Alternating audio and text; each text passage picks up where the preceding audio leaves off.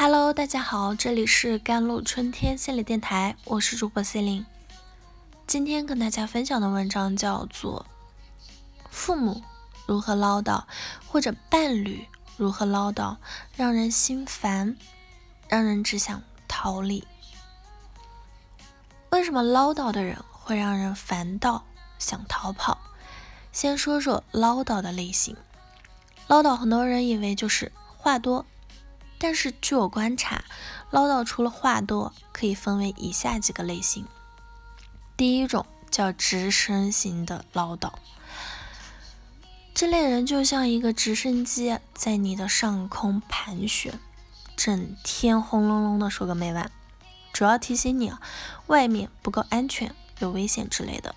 如我看到很多带一两岁的孩子的父母或者祖父母会不停的让孩子不要做这个，不要做那个，不要爬到那个台阶上，太高了危险；不要捡石头，很脏；不要碰那个虫子，它会咬人。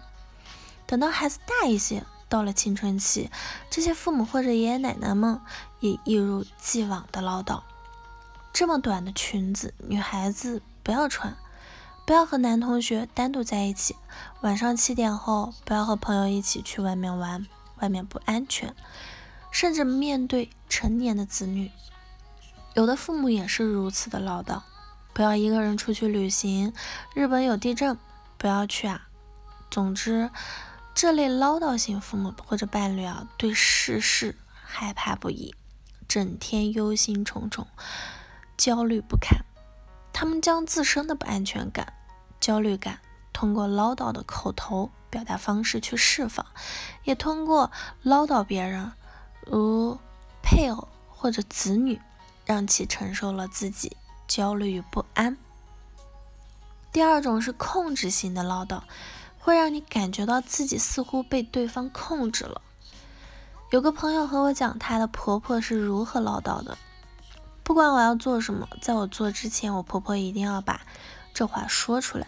比如说出门，我婆婆就会说穿上鞋；进门，我婆婆会说赶快洗手。我喂孩子吃饭，孩子嘴巴上有饭粒或者汤汁，我婆婆会说拿纸巾擦擦。钥匙或者手机东西掉到地上了，我婆婆立刻就会说捡起来。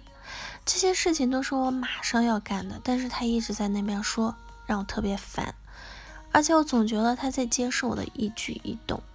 我有时候和我老公说一句话，我老公还没有回答，他立马就接下一句，真的让我觉得烦。有时候我都有股冲动冲过去扇他耳光，让他闭嘴。这位婆婆就是典型的控制性唠叨。试图用语言啊控制别人的一举一动。第三种唠叨，我称之为挑剔型的唠叨。这类人，你与他一起生活，他永远都在挑剔你。有的父母特别会挑剔女儿或者儿子的毛病，如个人卫生习惯不好，某件事没有做好等。我有个来访者说，他大学放假回家和妈妈相处的细节。吃饭喝汤时洒了一点，妈妈会说你不会做饭，只知道吃。吃的时候还弄得到处都是，你这样以后有人要吗？吃完饭坐在沙发上玩一会儿手机，他妈会说坐没有坐相，你看你像什么？和你说了多穿，你不要总是看手机，对眼睛不好。穿一件衣服想出门，妈妈就会说：“你看你穿的那些是什么衣服啊，乱七八糟！你看你大姨家的谁谁谁，人家就穿的很好。”晚上睡觉十点多，妈妈又开始唠叨了：“天天这么晚睡对身体不好，你知道不知道？你的生活习惯什么时候可以改一改？”这样的挑剔型唠叨在中国家庭其实非常常见，有的父母总是对孩子看不顺眼。总是在看孩子这里不满意，那里不够好。有的伴侣也是如此啊，如丈夫看妻子，总觉得他这里做不好，那里做的不如别人，处处无法令自己满意。第四种唠叨称之为重复性的唠叨，就是他，他和你说的那些话永远都是过去说过非常多遍的话，或者他就某一件事情上翻来倒去的重复说上一遍又一遍，每一遍都像是第一次说。如二十年前，你作为一个小孩打碎了一只花瓶，那只花瓶如何好看，你又是如何固执的不肯认错？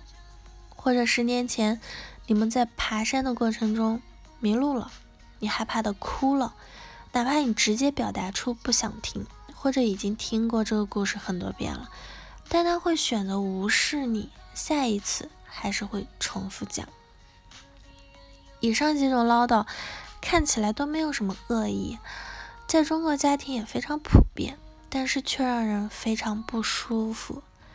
第一种直升机型的唠叨者会让你感觉到自己不被信任；第二种控制型唠叨者会让你感受到自己被控制；第三种挑剔型唠叨者会让你一直有被打击、否定、贬低的不舒服感；第四种。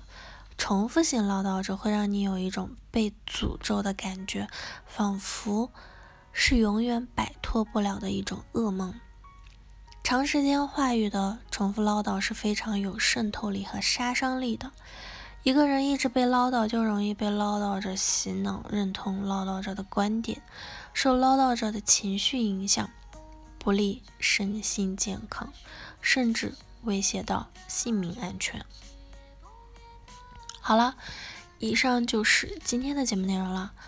咨询请加我的手机微信号：幺三八二二七幺八九九五，我是司令，我们下期节目再见。